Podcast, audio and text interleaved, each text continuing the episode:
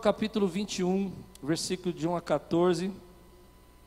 Estou bem ansioso por essa série que nós vamos começar hoje. Estou bem ansioso porque está me desafiando. É uma série é, que eu não quero que se torne um estudo, porque eu acho que no domingo a gente precisa de uma pregação, uma mensagem.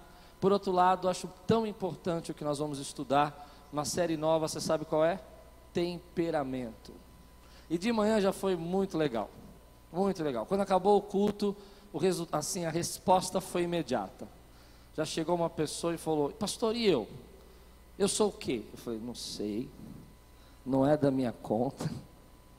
Mas é interessante que quando a gente se conhece, né? Auto, o autoconhecimento é libertador. Se você abrir um João capítulo 21, levante bem alto a sua Bíblia e diga: Essa é minha Bíblia. Eu sou o que ela diz que eu sou. Eu tenho o que ela diz que eu tenho. E eu posso o que ela diz que eu posso. Abrirei meu coração. Deixarei a palavra de Deus entrar. E nunca mais serei o mesmo. Amém. João 21, versículo 1. Depois disso, Jesus apareceu novamente aos seus discípulos à margem do mar de Tiberíades. Foi assim: estavam juntos Simão Pedro, Tomé, chamado Dídimo, Natanael de Caná da Galileia, os filhos de Zebedeu e dois outros discípulos. Vou pescar, disse-lhe Simão Pedro. E eles disseram: Vamos, nós vamos com você. Eles foram entrar no barco, mas naquela noite não pegaram nada. Ao amanhecer, Jesus estava na praia, mas os discípulos não o reconheceram. Ele lhes perguntou: Filhinhos, vocês têm algo para comer? Eles responderam que não. Ele disse: Lancem a rede do lado direito do barco e vocês encontrarão. Eles a lançaram e não conseguiram recolher, não conseguiam recolher a rede, tal era a quantidade de peixes. Os discípulos a quem Jesus amava, perdão, o discípulo a quem Jesus amava disse a Pedro: É o Senhor, Simão Pedro. É o Senhor, Simão Pedro. Ouvindo dizer isso, vestiu a capa, pois havia tirado, e lançou-se ao mar. Os outros discípulos vieram no barco, arrastando a rede cheia de peixes, pois estavam apenas a cerca de 90 metros da praia. Quando desembarcaram, viram ali uma fogueira, peixe sobre brasas e um pouco de pão. Disse-lhe Jesus: Trago alguns dos peixes que acabaram de pescar. Simão Pedro entrou no barco e arrastou a rede para a praia. Ela estava cheia, tinha 153 grandes peixes. Embora houvesse tantos peixes, a rede não se rompeu. Jesus lhes disse: Venham comer nenhum dos, dos discípulos tinha coragem de perguntar: Quem és tu? Sabia que era, sabiam que era o Senhor. Jesus aproximou-se, tomou o pão e o deu a eles, fazendo o mesmo com o peixe. Esta foi a terceira vez que Jesus apareceu aos seus discípulos depois que ressuscitou dos mortos. Vamos orar? Senhor, fala conosco. Traz agora a tua palavra, o teu alimento. Fortalece a nossa vida espiritual. Sela esse ambiente para que nenhuma perturbação, nenhum ataque venha nos distrair. Que seja o momento, Senhor, de sermos tratados em nome de Jesus. Amém. Eu quero começar uma série hoje que são quatro capítulos e falar sobre os temperamentos e os relacionamentos. Eu escuto muitas pessoas falando comigo sobre problemas nos seus casamentos, jovens casais com problemas nos seus temperamentos, pessoas com problemas em recolocação profissional, gente com dificuldade mesmo de se relacionar com seus filhos, porque não consegue compreender, não consegue entender a forma como o seu filho vê, seu chefe vê o mundo e o temperamento que ele tem e por que ele age daquelas maneira, daquela maneira. Temperamento é o jeito que a gente tem de responder algumas atitudes da vida. É a forma, uma forma bem coloquial, é o jeito que a gente enxerga e reage o mundo. O nosso temperamento, ele vai fazer você tomar decisões, vai fazer você ser ponderado ou ser é, alguém que se consegue se conectar fácil ou alguém que não consegue se conectar fácil. Depende muito de como você reage e entende o seu temperamento. Então eu quero convidar você a fazer um, um descobrimento, a tentar nessas quatro semanas se encontrar. Lembrando que eu preciso te dar algumas dicas antes de começar a pregar. Ninguém tem um temperamento só. Nós somos uma mistura, ah, um pouquinho de cada um. Segunda dica que eu quero te dar, é, isso é para você, não é para você acusar a pessoa que está do seu lado. De manhã houve alguns momentos que eu pensei que algumas pessoas iam sair roxas assim, de tantas cotoveladas. Tá vendo? Tá vendo? Não, não faça isso. Isso me preocupa porque eu não vou estar na sua casa depois para ajudar você. Mas é, outras pessoas também ficaram ansiosas e elas já começaram a dizer para mim: eu sou isso, eu sou aquilo. Não, não é para isso. Essa auto, essa auto, essa auto, esse autodescobrimento é para você entender como você pode se relacionar melhor, por que, que a pessoa que você ama age daquela maneira, ou por que, que você age da maneira como você age, e às vezes você fica em dúvida, acha que não deveria ter feito. Eu quero que você é, entenda quem é você. Então eu preciso de, de chances. Eu tenho 25% de. É muito ruim pregar assim, 25% de chance de aceitar, de acertar o seu temperamento, porque você. São quatro, e você pode ter 25 aqui, 25 semana que vem. Mas me dê uma chance, porque talvez eu não acerte o seu hoje e acerte da pessoa que você ama. Isso, acerte da sua esposa né, acerte da pessoa que você ama e você vai conhecê-la, você vai entender a, a, o temperamento dela. E por que isso é importante para você, querido? Por que, que você precisa disso? Eu estou convencido que quando você abrir seus olhos, enxergar um pouco a forma como você se relaciona, o porquê que você faz algumas coisas e como você pode crescer no seu temperamento, portas e bênçãos vão se abrir na sua vida. Você crê nisso ou não? Talvez a chave que estava faltando para você é você entender que algumas coisas que você faz, algumas formas que você age, algumas atitudes que você tem, não é tão fácil para os outros compreender. Primeiro temperamento que nós vamos estudar são quatro. O primeiro que nós vamos estudar não vou falar de colérico, não vou falar de sanguíneo, não vou falar de fleumático, não é nada disso que eu quero falar. Eu vou usar uma outra metodologia que eu acho que se encaixa mais e é um pouco mais moderna, um pouco mais. Porque quando você fala de colérico, você fala de sanguíneo, ah, me parece que o colérico é sempre muito bravo, né? Ah, o colérico é nervoso, o colérico é bravo. Ou você fala, quem já ouviu essas, essas terminologias, né? A maioria já ouviu, né? E quando você fala de, por exemplo, eu não gostava quando as pessoas falam, ah, você é sanguíneo. Parece que sanguíneo é meio bobo, assim, fica, né? Não é isso que eu quero falar. O primeiro temperamento, e eu vou usar os apóstolos para ensinar vocês sobre temperamento. O primeiro temperamento é o dominante dominante. Pedro, para mim, tinha o um temperamento dominante. Pedro tinha um temperamento dominante, porque se você ler o texto, todas as ações e tudo aquilo que foi feito nesse dia foi feito por causa de Pedro. Primeiro, os discípulos estavam acuados, estavam amedrontados, é a terceira vez que Jesus se manifesta a eles. A primeira, eles estavam de portas trancadas. A segunda foi Tomé que tinha dúvida. E a terceira, Pedro olha para os discípulos e ele vira e fala assim: Vou pescar. E esse é o dominante. O dominante não convida você para pescar, não diz vamos pescar. O que, que você acha de uma pescaria hoje? O dominante acorda de manhã e ele fala vou fazer. E ele fala com tanta convicção, com tanta certeza, que ele leva todo mundo junto. Todo mundo acredita que tem que pescar. Então ele fala: Vou pescar. E os discípulos olham para ele e falam: Vamos com você. E eu imagino essa cena, Pedro dizendo: Vou pescar, tipo, eu vou fazer. Se você quer ir, você vai. Esse é o dominante. Eu quero dar algumas características do dominante para você entender, ver se você se acha. Dominante é aqueles que têm autoridade, têm decisão, são autoritários às vezes, às vezes são muito autoritários. Já pegou? Vai demorar?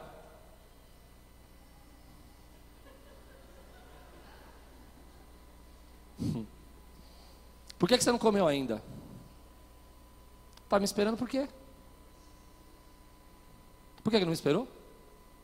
Não, você não entendeu a piadinha. Tá me esperando por quê?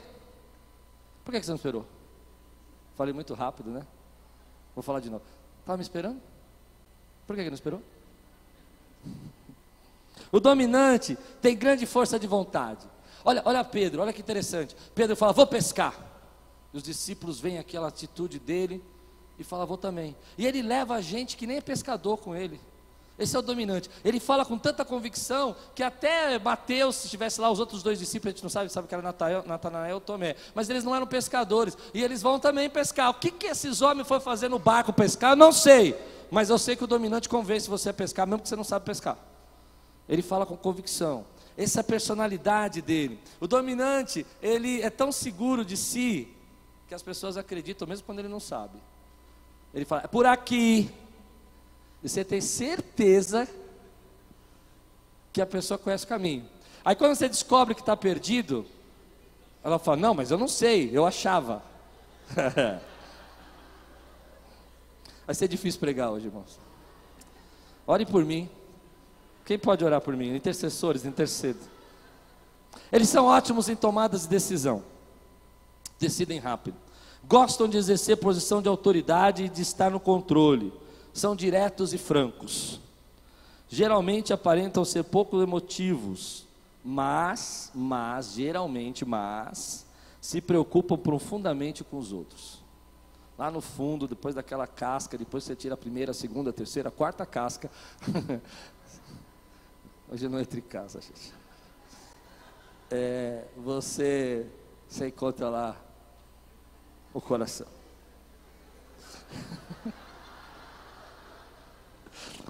Eu sou uma pessoa que eu tenho pessoas dominantes na minha família. Não olharei para nenhum lado. Eu me lembro uma vez, eu, vou, eu misturei de manhã duas histórias, dois eventos diferentes. Então eu vou tentar, minha, minhas, minhas filhas até me corrigir. Nós estávamos num lugar e, e passeando, não era no Brasil, a gente estava passeando, e aí entramos naquelas lojas de 4, 5, 6 andar 500 metros quadrados, 50 mil roupas para ver e tal. E eu vou contar o melhor, não vou contar o pior, né? Melhor, melhor. Teve duas situações, vou contar o melhor. E aí entrou. Aí nós falamos assim, é, hora marcada, marcada duas horas. Duas horas na loja. Tá bom, duas horas na loja. Aí eu sentei no banquinho, tomei sorvete, peguei no sono, acordei, dormi de novo. Quatro horas depois, morto de fome. Eu falei, gente, eu vou desmaiar, vamos comer alguma coisa. Mas por que não foi comer? É só comer. E eu pensei, se eu comer, será que eu não morria? se eu tivesse comido, será que eu estaria morto? O dominante é essa pessoa que às vezes ela não é, vamos dizer assim, não é arbitrário, não é, nem todo dominante, por isso que eu gosto mais da palavra dominante. Ele nem sempre é uma pessoa é, que vai agir com, com uma forma agressiva, nem sempre, mas ele consegue controlar, dominar. Ele é alguém, uma pessoa de ação. Olha que interessante. Pedro fala: "Vamos pescar", vai todo mundo pescar. Vem João e fala assim: é, "Esse é o mestre". E eu acho incrível isso. Pedro 90 metros de distância. Esse é o dominante. Ele coloca uma túnica e sai nad... Já nadou com túnica? Não, já nadou de roupa? Já? Não, de roupa, nadaram. Cê, pesado. Aí você vai nadar. É, gente, é, é, forte, é forte. Aí você vai nadar 90 metros, porque o dominante quer chegar primeiro, ele quer ver o que está acontecendo, ele quer estar tá lá, ele quer estar tá envolvido. Ele é uma pessoa de ação. Ele gosta da ação, não consegue ficar parado. Se você quiser saber se a sua esposa é dominante, é só perguntar o que ela faz assim quando ela está quieta. Posso falar, ouvir um fala Deus? Quieta, ela está quebrando pedra. Quieta, ela está fazendo alguma coisa. Se a pessoa é dominante, ela nunca está quieta. Aí você fala: vem aqui, senta aqui.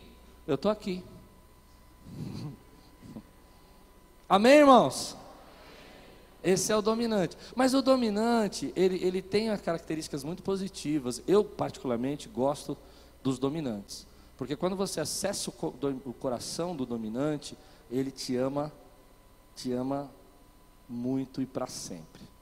Ele é fiel, ele pode. Olha, você, você não tem uma pessoa melhor para quando você entende o coração, para essa pessoa estar junto com você, estar conectada com você, porque essa pessoa vai estar com você, não importa o problema, a dificuldade. Ela pode até falar de um jeito diferente. Por exemplo, uma vez eu estava doente e um dominante foi me visitar. Ele falou: Levanta, para de ficar doente.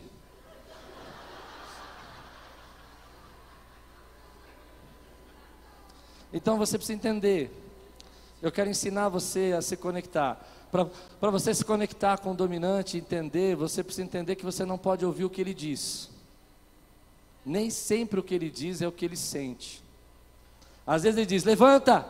Em outras palavras, está dizendo, nossa, você está mal, eu estou assustado. Quanto tempo você vai ficar doente? A gente pergunta para nós mesmos, eu sei.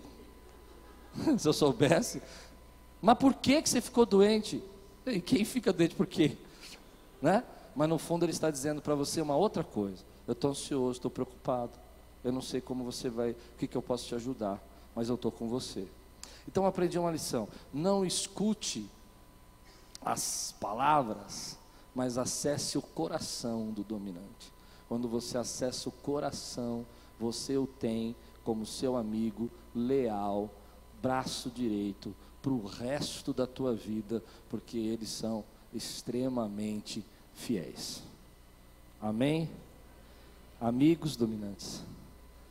Tem dominantes aqui ou não? Não. Hoje não. Tem dominantes aqui ou não? Só os dominantes dando glória a Deus.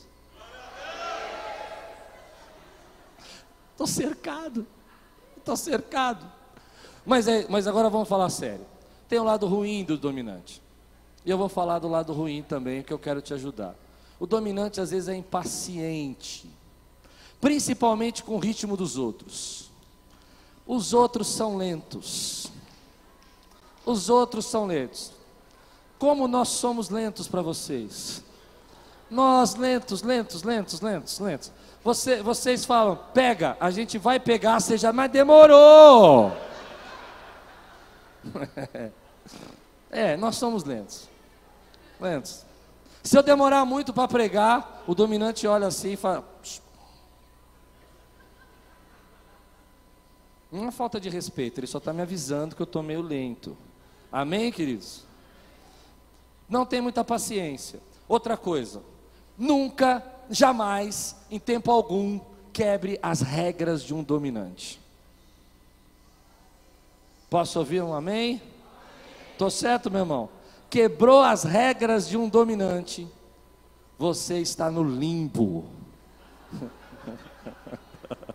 As regras são os valores, são as ideias, são os pensamentos. E hoje foi tão legal, quando eu acabei de falar essa parte, assim, acabei de pregar, veio uma irmã querida aqui, falou, pastor, eu descobri, eu descobri, pastor, eu, realmente eu sou dominante. Eu falei, é, é, eu já percebi. Ela disse, ela disse, o problema é, é, é, é quando eu sou casada com um dominante. Eu sou dominante e ele é dominante. E aí eu fui. e aí o que, que você faz? Entrega para Deus, ora, faz casamento ideal três vezes. Não, tem um jeito. Tem um jeito. Mas você precisa entender que às vezes as suas regras são suas, não são de mais ninguém. Você as criou. Você colocou na sua cabeça que elas são as mais importantes do mundo. Você pôs essas regras e não avisou mais ninguém, inclusive eu, não estou sabendo. E aí, quando você vê essas regras ser quebradas, porque você imagina que, o dominante imagina que o outro já saiba, você fica frustrado. Então, eu quero dar uma, uma dica para você: diminua um pouco as regras, abaixa um pouquinho as regras, põe um pouquinho mais baixo. Nem tudo que é bom, nem tudo que funciona, nem tudo que você controla, que está no seu controle, é a melhor coisa, é o melhor que vai acontecer nas nossas vidas. Nós pensamos diferente, somos seres humanos diferentes, mas se você se enxerga como um dominante, não tente estrangular, não tente sufocar, não tente tirar a graça, a alegria dos outros que pensam diferente. E aí eu vou entrar no texto, vou começar a pregar. Pedro olha e diz assim: Vou pescar. Pedro é um dominante, ele não convida, ele informa, ele só notifica. E como isso nos frustra, irmãos? Como a gente gostaria que as pessoas às vezes chegassem para nós e dissessem assim: Vamos, você está com vontade? Mas eles nem percebem que fazem isso, porque no texto você consegue perceber uma das características mais fortes do dominante é quando ele está decepcionado. Quando o dominante está decepcionado, ele tem uma ação diferente, uma reação diferente das demais pessoas. Nós podemos agir de várias maneiras quando estamos decepcionados, mas o dominante, ele quer se isolar. Ele quer falar, ele fala para você: "Eu preciso do meu tempo. Eu preciso ficar sozinho. Não vamos falar disso agora." E você fala assim: "Podemos conversar? Vamos, vamos, vamos, vamos acertar, tá tão pesado. Agora não. Vou pescar." Esse é o dominante. E aí é interessante porque os, os, os, discípulos estavam vivendo um momento de perseguição, um momento de angústia, um momento de das, dos judeus estarem acusando ali a respeito de Jesus, estavam com medo. Capítulo 20 de João diz que eles estavam de portas fechadas. É, capítulo 20 diz que Tomé não acreditava na ressurreição. Capítulo 21, Pedro fala: vão pescar.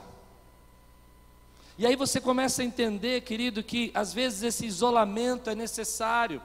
Mas é interessante que quando ele diz vou pescar, os discípulos viam tanta definição, tanta certeza no coração dele, que levantaram e falou: Nós vamos juntos. Eu imagino o dominante olhando e falando: Hum, mas eles vão juntos, e naquele momento que eles estão juntos, ali tem uma, uma palavra secreta que eu queria trazer para você, uma chave, é que quando o dominante está nesse momento de decepção, nesse momento de regras quebradas, eu imagino que eles estavam esperando Jesus como libertador, esperando Jesus como grande libertador do povo de Israel, mas Jesus havia morrido na cruz, ressuscitado, e eles ainda não tinham entendido tudo o que ia acontecer. Nesse momento, ele diz: Eu vou voltar para as minhas bases, eu vou voltar voltar para aquilo que me deixa seguro, eu vou reagir às minhas decepções, voltando ao meu lugar, ao meu cantinho, aquilo que eu sou bom, aquilo que eu sei fazer, aquilo que eu consigo dominar. Eu preciso estar no controle de novo, eu preciso estar fazendo as coisas que me deixam seguro, eu preciso fazer as coisas que me fazem em paz. Então eu vou fazer aquilo que eu sei. Pedro diz: Eu sou um pescador, eu sei pescar, e eu vou pescar. É isso que ele está dizendo. E nós, quando começamos a entender que naquela agressividade, às vezes, ou naquela palavra um pouco mais dura, ou naquela quando você saiu de casa e a sua esposa deu uma resposta, ou quando ela não foi procurar você para dizer, olha como você está hoje, o seu marido, é porque no fundo, às vezes, ele está passando por um processo de insegurança, de preocupação, e que ele vai buscar os seus lugares seguros, o seu silêncio. Ele não tem a condição, às vezes, de abrir o coração e dizer assim: olha, eu estou com medo também, eu tenho dúvidas também. E aí é onde nós erramos, é aí é onde aqueles que estão sendo usado, usando o temperamento dominante, ele começa a errar, porque ele começa a fazer coisas que o deixam seguro, que o põe no controle, mas que não estão debaixo da direção de Deus. Eles vão pescar a noite toda, eles vão trabalhar a noite toda, mas eles não vão ter resultado nenhum, porque deixa eu dizer uma coisa para você, meu irmão: o domínio está na mão dele, seu destino está na mão dele, o controle da tua vida está na mão dele, a certeza certezas estão na mão dele. Quando você sai fora do propósito dele, é trabalho sem resultado. Mas quando você está debaixo do propósito de Deus, os resultados aparecem na sua vida, as condições chegam na sua vida. Se submeta. E esse é o desafio. Se submeter, entrar debaixo você precisa entender. Um dia Jesus disse para ele: Vou lhe fazer pescador de homem. E as coisas não saíram como ele esperava. Então Pedro vai voltar e fazer as coisas que ele sabia fazer. Mas a promessa de Deus não havia acabado. A promessa de Deus não tinha terminado. Deus ainda estava cumprindo promessas na vida de Pedro, chamado na vida de Pedro. Por isso eu digo a você, meu irmão, que se sente inseguro, se sente com o coração amedrontado, se sente às vezes confuso. Deus ainda está operando no seu temperamento e na sua família e na sua vida. Quantos podem dar um brado aqui e dizer glória a Deus, meu irmão? E aí você entende, porque ele não fala, ou porque ela não fala, porque ele não conversa com você, não abre o coração imediatamente, porque ele está no momento dele. Mas é aí que a gente corre o maior risco, porque a gente vai trabalhar uma noite toda sem resultado, porque a gente não tem uma habilidade, dominantes não têm uma habilidade que Deus vai dar a você essa noite paciência. Uma das coisas mais difíceis que a gente tem, querido, é ouvir a palavra de Deus falar: espera. A gente não consegue esperar. Estou esperando há muito tempo. Não está, não. Você está tomando decisões que não eram para tomar. Eu estou esperando há muito tempo. Não está. Você está indo pescar quando era para ficar quieto. Não, vocês não entenderam o que eu preguei. Quantos estão entendendo o que eu estou pregando aqui, meu irmão? O dominante, quando diz que está esperando, ele está fazendo alguma coisa. É muito difícil você entender que quando você está fazendo alguma coisa, é trabalho frustrado se você não estiver fazendo embaixo da vontade e da palavra de Deus. Então eles pescam a noite toda. Talvez Pedro, como um bom dominante, tivesse dito assim: Eu sei pescar eu vou pescar. Eu já fiz até uma brincadeira uma vez, uma pregação aqui, não sei quantos estavam aqui. Eu imagino Pedro, acho que uns dois anos atrás, não sei, Pedro pegando a rede, falando para os discípulos que não sabiam pescar, vem comigo. O dominante é assim, ele vai ensinando, pessoal, você vem cá, pega a rede, não põe a mão aí não. Não mexe o celular agora. Desliga o celular. Olha para mim. Pega a rede. Segura. Segura direito. Dá um sorriso. Sorri.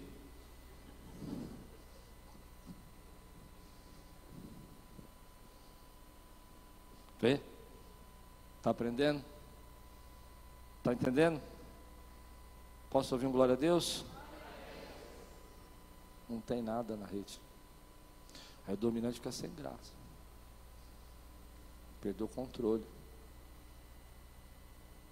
Tem alguma coisa que está fora de sintonia. Isso aqui eu domino. Dá um sorriso. Desliga o celular em cima agora.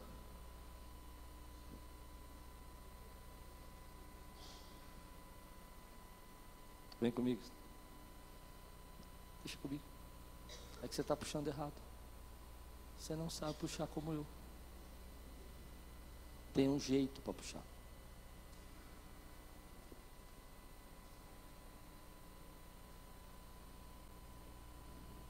Não dá certo.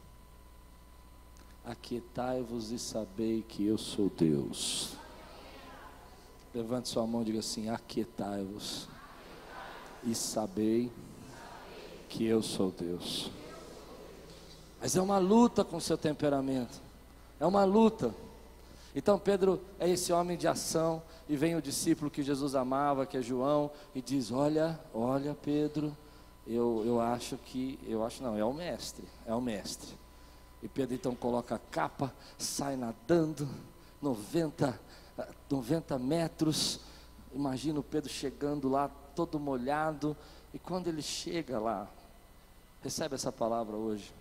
Quando ele chega lá, já tem peixe.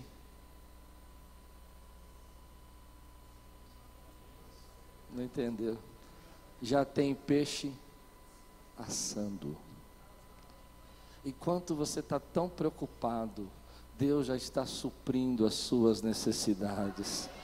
Enquanto você está tão ansioso, achando que tem que controlar tudo e que as coisas têm que estar tá debaixo das suas regras, Deus já está preparando a resposta. Enquanto você está pescando a noite toda, enquanto você está se cansando a noite toda, Deus já estava pronto, esperando, o teu peixe já estava assando, Deus já estava preparado, esperando você. Ele está dizendo para você: Eu vou partir o pão, eu vou dar o peixe, descansa. A palavra que eu quero entregar aos dominantes hoje: descanse, descanse na presença de Deus, descanse, descanse. Não depende tudo de você, descanse, espere, dê um sorriso, dê glória a Deus, acredite, espere, tenha paciência. Deus já está com o peixe assado na praia, te esperando. Se você crê, dá um glória a Deus, meu irmão. Se eu pudesse dar uma dica a, aos dominantes, eu diria que a palavra-chave dessa pregação é flexibilidade. Seja mais flexível. Seja mais flexível. Ser flexível, tudo que é rígido quebra.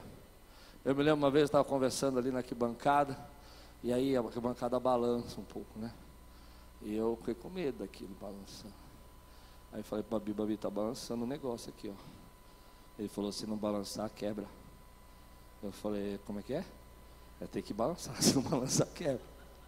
Eu falei: como é? Aí você já passou, você passa numa ponte, depois eu fiquei prestando atenção nisso. Você passa por uma ponte, você ficou parado em cima da ponte? Não balança? Não parece que você vai cair? Isso chama, ai que lindo, flexibilidade. Chique no último. Flexibilidade. Tem gente que quer ser ponte rígida. Ponte rígida quebra e cai. Tem que ser flexível. Posso ouvir um glória a Deus? Nossa, mas os dominantes estão furiosos, gente. Eu estou vendo o inimigo se levantando assim, saindo pelos corredores da igreja. Tem que ser flexível. Às vezes você tem que entender que você precisa escolher as suas batalhas. A última vez que você brigou, dominante, era pela cor do arroz. Quem briga pela cor do arroz? Eu gosto do arroz branquinho. Ninguém briga. Seja flexível. É, é, difícil você entender isso, mas a rigidez, a maneira como a gente coloca os nossos pensamentos, a forma como a gente não quebra regras, a gente não diminui as regras, o jeito que a gente imagina que as coisas têm que acontecer, e se elas não acontecerem exatamente do nosso jeito, a nossa vida acabou. Não acabou. A vida vai continuar. O arroz branquinho, amarelinho, o que for, vai continuar. Por quê? Porque você entende que para você ser feliz, você precisa ser flexível. Você precisa escolher as batalhas. Se você começar a brigar por todas as batalhas, você vai ficar cansado. E não vai ter força para brigar pelas batalhas que valem a pena. Fica cansado. Está brigando porque a toalha está embolada. Gente, não, não faz isso. Eu não vou estar na sua casa. E não adianta me ligar na madrugada. Está brigando. Está brigando. Essa, essa questão de ser flexível é uma coisa interessante. Porque para o dominante, ser flexível, ele é mole. Flexível não tem opinião. Flexível não define as coisas. Define. A dica que eu quero dar para você, quando você entende que você pode ser flexível, você começa a entender que pode viver mais leve. A vida está pesada demais para os dominantes. Controlar tudo, saber tudo, estar tá no domínio de tudo. O tempo todo tem que ter ação, porque se você não tem ação, as coisas não vão dar certo. E você está se cansando. E aí então o texto diz que Jesus chega eles trabalharam a noite toda. Isso é uma coisa que é para estourar o vaso, estourar o coração do dominante. Ele fez tudo direitinho, não deu nada certo. Mas Jesus vem e diz: joga a rede para o outro lado. Eu imagino que eu diria assim: eu, Pedro, na primeira vez, como dominante, ele disse: Mestre, trabalhamos a noite toda, mas segundo a Sua palavra vamos lançar. Olha que coisa linda. Esse é o dominante submisso.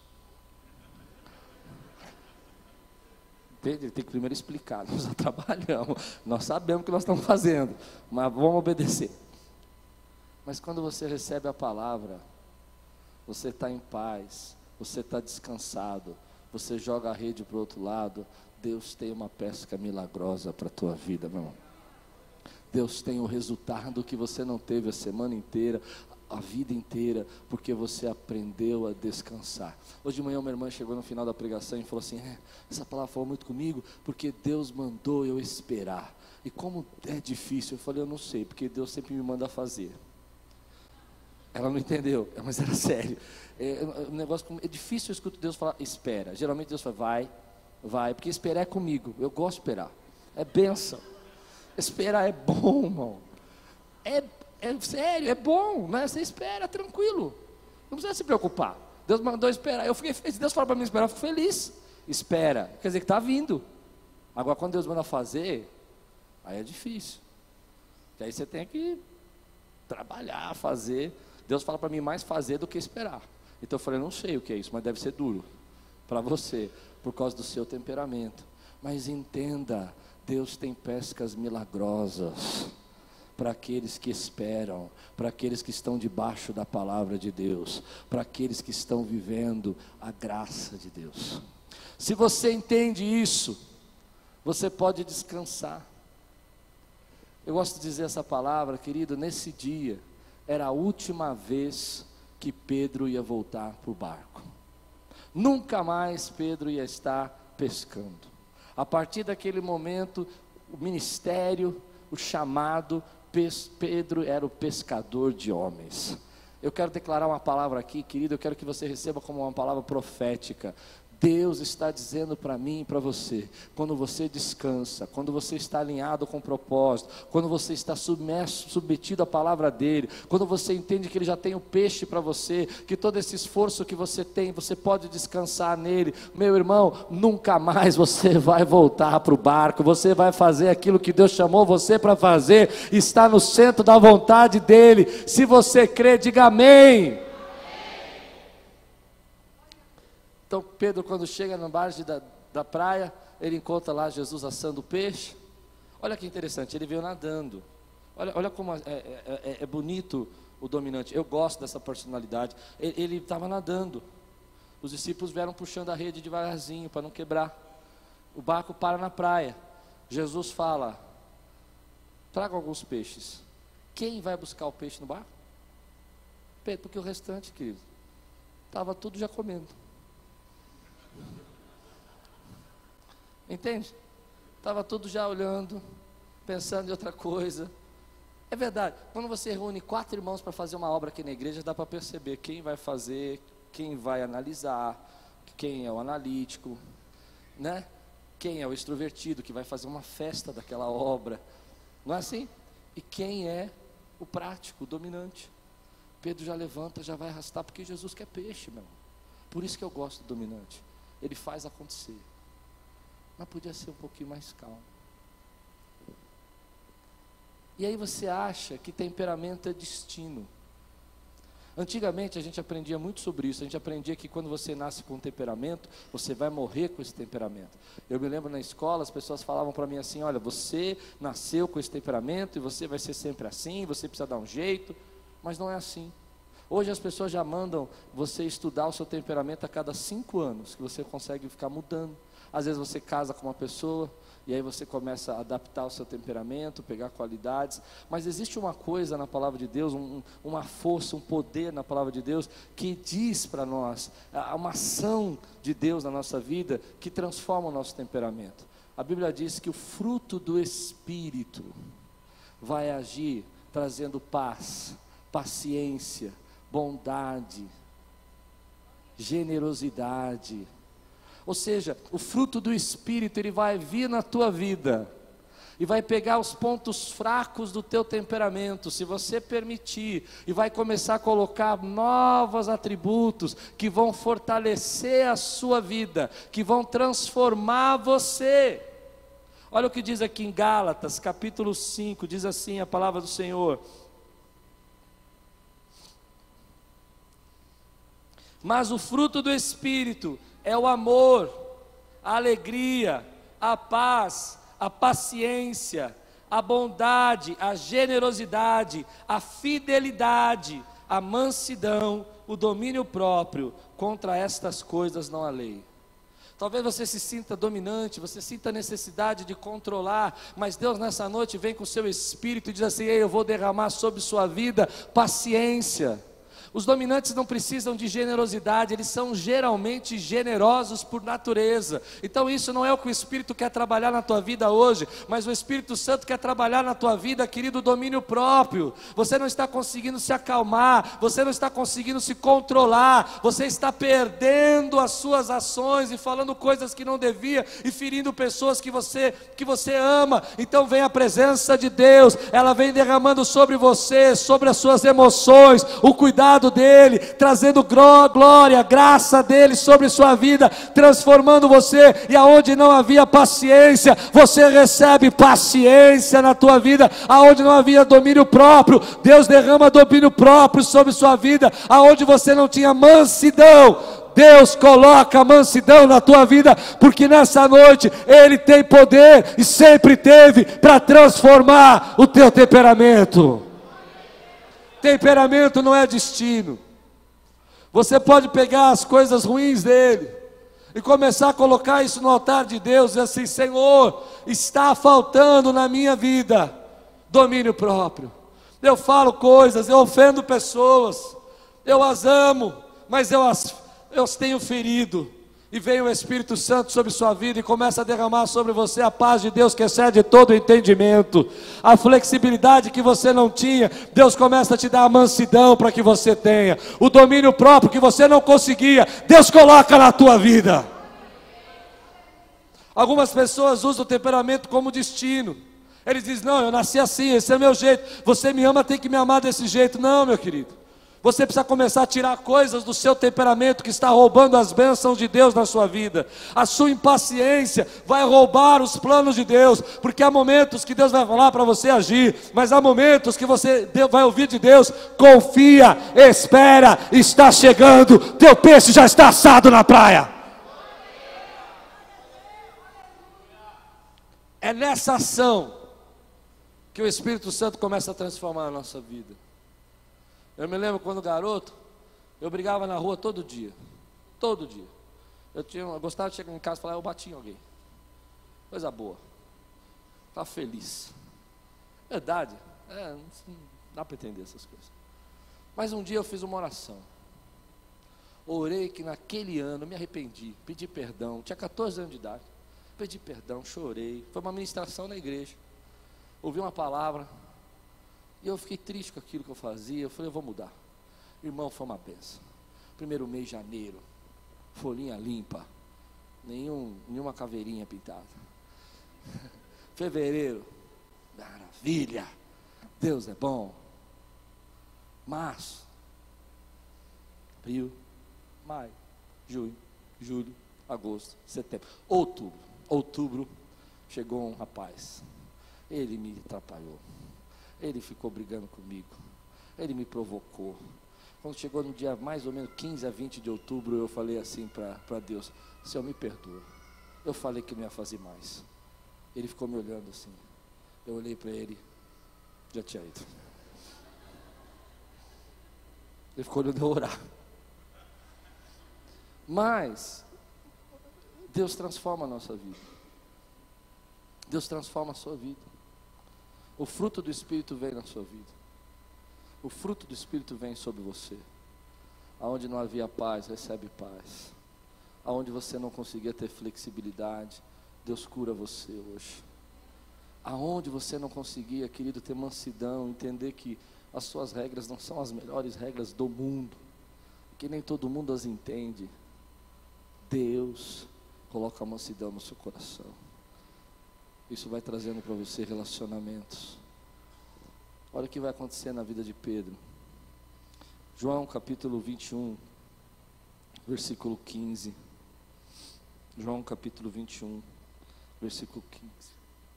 Os dominantes, quando erram, eles erram para valer. Mas quando acertam, eles acertam para valer. É interessante na vida de Pedro que Pedro, ele, ele, quando ele acerta, ele acerta muito. Ele chega para Jesus e fala assim: Tu és o Cristo, Filho de Deus, para onde iremos? Só tu tens as palavras de vida eterna. Mas o mesmo Pedro que acerta muito, ele erra muito.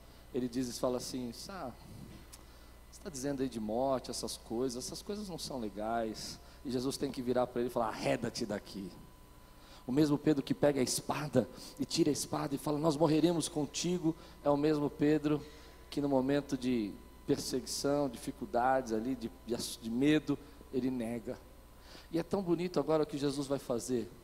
Leia comigo, está aqui na tela. Depois de correrem, de comerem, perceba, depois de comerem, Jesus perguntou a Simão Pedro: Simão, filho de João, você me ama mais do que estes? O que Jesus estava querendo conectar não eram as atitudes, o que Pedro tinha feito, o que Jesus estava querendo conectar era o coração dele. E ele sabia que, apesar de toda aquela casca, que o dominante às vezes ele faz uma casca de que ele sabe está certo, que ele está seguro, mas às vezes ele está inseguro. Ele faz uma casca de que ele não quer é, resolver isso agora, mas no fundo ele precisava de um abraço. Ele, ele faz uma cara para você dizendo assim: é, me deixa aqui, mas no fundo o que ele queria ouvir de você, ei, isso é importante para mim. Jesus então vai até Pedro, chama Pedro, fala: Pedro, tu me amas? Disse ele. Mas note que Jesus pergunta assim: Você me ama mais do que estes? E é isso que me chamou a atenção dessa vez no texto. Por que, que Jesus vai olhar para os discípulos e vai dizer: Pedro, você me ama mais do que esses? Porque quando o dominante ama, ele ama mesmo. Ele não, querido, ele vai com você, e vai brigar por você, e vai discutir por você, e vai defender você. E Jesus olha para ele assim: Tu me amas mais do que este? Pedro tinha traído Jesus.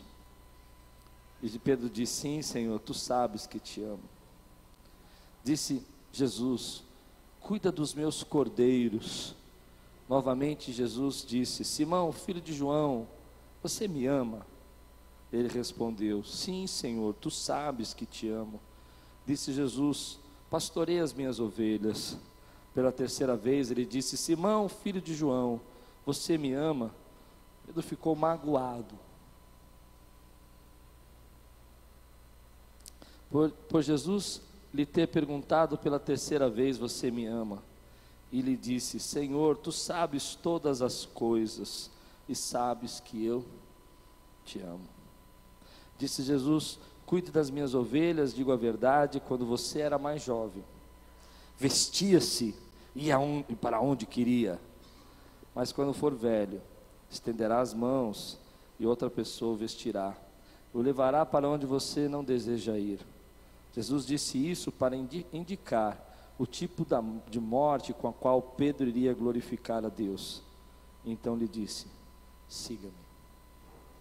Jesus está falando com Pedro, que tinha acabado de traí-lo, acabado de negá-lo, acionando o coração, colocando aquilo que ele tinha de melhor e dizendo: Ei, toda essa sua forma intempestiva, às vezes, a sua forma de tomar decisões, de dizer eu vou e vou para onde eu quiser, tudo isso vai ser transformado. Você vai se transformar numa outra pessoa. Vai guardar as suas qualidades, as suas decisões, vai ser sobre essa pedra eu vou colocar a minha igreja, vai ser a autoridade que eu quero que você seja, mas vai ser uma autoridade transformada. Vai ser uma, uma autoridade guiada pelo meu espírito. É isso que Deus faz conosco, querido. É isso que Deus faz com os dominantes. Às vezes, nós temos um filho dominante. E é bem difícil você lidar com filhos dominantes. Eu vejo muitos pais com problemas. Porque filhos dominantes, eles são mais ou menos assim. Eu não estou falando filhos mimados, eu não estou falando dos filhos é, mal educados, eu estou falando com temperamento dominante. Ele age da seguinte maneira: você diz para ele, talvez nós vamos tomar um sorvete amanhã. Amanhã ele vai dizer, você prometeu. Você prometeu. Porque você quebrou as regras. Mas se você começar a entender como ele funciona, como a mente funciona, como ele se entende amado, como ele se entende protegido, ou às vezes quando ele chega para você e fala assim: Eu não quero falar. O que aconteceu? Eu não vou falar. E ele se tranca no quarto. Às vezes o que ele está esperando é você esperar um pouquinho e depois você entrar lá e fazer como Jesus e falar assim: e aí? Jesus perguntou: Tu me amas? Mas talvez você tenha que contar: Nós estamos bem. Quando você conecta com essa pessoa, quando você entende o pensamento, quando você identifica, você também começa a entender que nem toda vez que o dominante fala, vou pescar, ele está certíssimo de que vai dar tudo certo. É muito comum a gente transformar ou transferir toda a nossa responsabilidade para o dominante. Mas nós temos uma responsabilidade espiritual. Não é o fato dele dizer, vou pescar, que você tem que levantar e dizer, bom, ele já decidiu, está decidido. Às vezes você tem que orar por isso. Às vezes você tem que dizer, espera um pouquinho. Acho que não é isso que nós devemos fazer agora. Mas eu quero dar umas dicas para você. Primeiro, não tente discutir, ou brigar, ou tentar provar que você está certo. É melhor ter paz do que ter a certeza de que você está certo. É melhor ter paz do que ter razão. Às vezes nós queremos ter razão. E às vezes não é isso que importa. Às vezes é esperar o um momento. Segunda dica, posso dar? Ria mais. Ria. Ria. Porque às vezes você vai receber uma invertida de um dominante que vai dizer assim para você: pegou?